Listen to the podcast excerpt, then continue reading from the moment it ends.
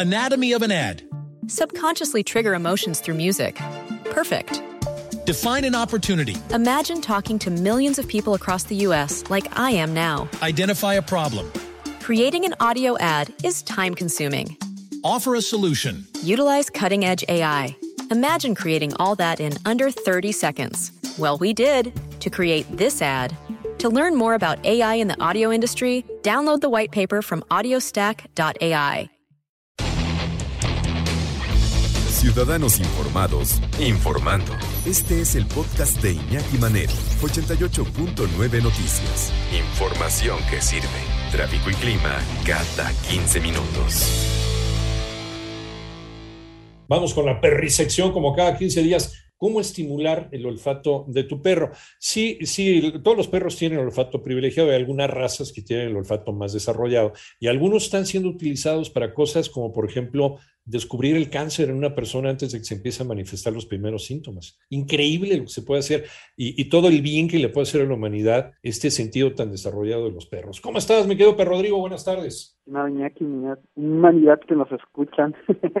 Buenas, buenas tardes, buen viernes. Eh, sí, bueno, estamos hablando de un poderosísimo sentido del olfato, eh, nada más para que veamos un poquito la comparación. El, ser humano tiene la capacidad de tener 6 millones de receptores olfativos y el perro cuenta con aproximadamente 300 millones. Eh, y esto, bueno, pues le permite detectar este, extremadamente pequeñas eh, fracciones de olor y captar partículas muy pequeñitas. Eh, esto también se ve básicamente que anatomía cuenta con un órgano llamado Jacobson o medio nasal, donde se encuentran centros olfativos conectados con el sistema límbico que relaciona, digamos que habría que entender esto que está conectado con el sistema nervioso, lo cual nos lleva a ver que el perro puede de repente tener diferentes actitudes en relación de lo que huele.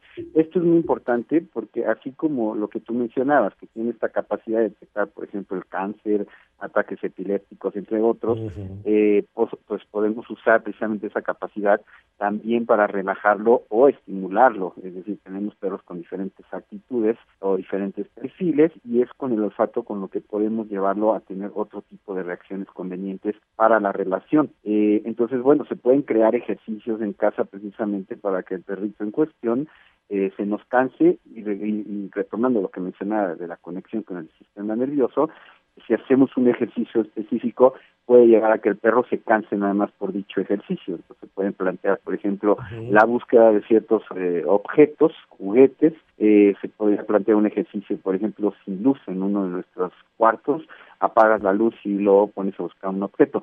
No es tan simple, obviamente todo esto que menciono se tendría que detallar para saber cómo hacerlo, pero es solamente como para plantearles ideas para que podamos cansar a nuestro animalito a base de su olfato y hay que tener mucho cuidado con estos ejercicios. Quienes estamos en una especialidad, por ejemplo, con los perros de rescate, tenemos que hacer ejercicios con muchísimo cuidado para no en el ejercicio echar a perder eh, como tal la actitud del perro en general, porque puedes crear, eh, pues no sé, hasta actitudes adictivas. Ha habido perros que en la mera práctica se han perdido, literal, trabajamos con un sabueso que en el ejercicio captó un olor y se escapó y ya no se pudo recuperar, así de fuerte. Entonces, esto depende mucho, insisto, de la estructura que tenemos que crear en los ejercicios para que nuestro perrito se canse. Eh, vale la pena mencionar, ahorita que hablamos del olfato, pues que existen, por ejemplo, eh, pues eh, terapias eh, a base de olores, eh, se usan flores de Bach o homeopatía, en donde se usan ciertos aceites para lograr cierto eh, pues cierto comportamiento no cierta reacción. Puedes usar eh, entre estos pues no sé cedro jengibre eucalipto lavanda etcétera para controlar ansiedad por separación para tranquilizarlos o estimularlos entonces vale la pena tomarlo en cuenta para quien tenga este tipo de problemas de comportamiento y tenga esta herramienta ah, regresando a los ejercicios pues básicamente hay que crear eh, cierta cierta eh, objetividad en, en, nuestra rutina diaria para poder trabajar con nuestros perritos y cansar eh, su olfato y por lo tanto su mente. Podemos empezar con juegos básicos entre que les, enseñamos a traer algún objeto y después, ya que tiene el interés sobre dicho objeto, empezarlo a esconder abajo de una caja, detrás de algún mueble y ahí podemos ya empezar a variar eh, en el área específica y variar las áreas para que el perro se canse. Obviamente, insisto, esto bajo una estructura, porque si no tenemos el cuidado adecuado, o podemos sobreexcitarlo y terminar el ejercicio con un perro que quiera más y que diga, bueno, yo pensé que se iba a cansar y ahora ya no sé qué hacer con él. Tendríamos que hacer un estudio también un poquito o partir básicamente de lo que es el perfil de nuestro perro y obviamente el perfil de cada persona para saber qué tipo de ejercicio específico hacer. Sí, como, como dices, esto también tiene ocupada la mente del perro y esto es importante para los perros, además de sacarlos a pasear, pues es también una alternativa para mantenerlos ocupados y que no empiecen con el destrozadero cuando están aburridos. Tú que has entrenado perros de búsqueda, nos quedan eh, dos minutitos, eh, Perro Rodrigo, eh, ¿hay, ¿hay razas específicas para poderlas entrenar para este tipo de, de cosas? ¿Has entrenado perros para búsqueda y rescate de, de seres humanos.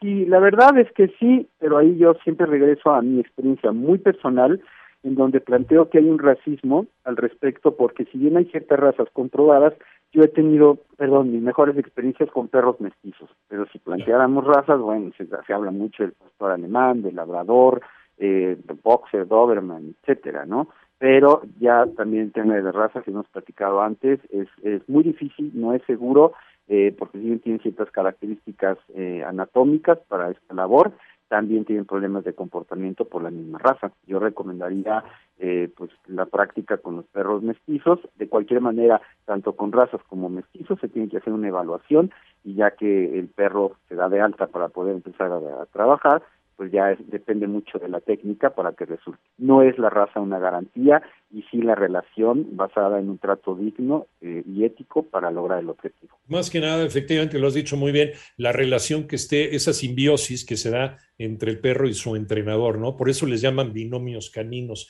porque son inseparables, trabajan juntos, están juntos, a veces hasta duermen juntos y comen juntos y se entrenan juntos.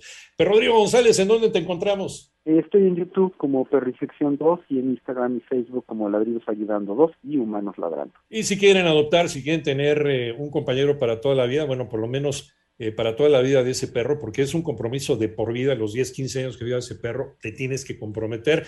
¿Quién mejor que Perro Rodrigo, que nos puede echar la mano también para acercarnos con los perros, estas convivencias que de repente se dan con los animalitos, cómo aprender a bañarnos, cómo aprender a cepillarlos, cómo, cómo entrar en contacto con ellos? Ahí está nuestro querido Perro Rodrigo González. Gracias, Rodrigo, un abrazo como siempre y nos escuchamos en 15 días. Gracias, un saludo a todos.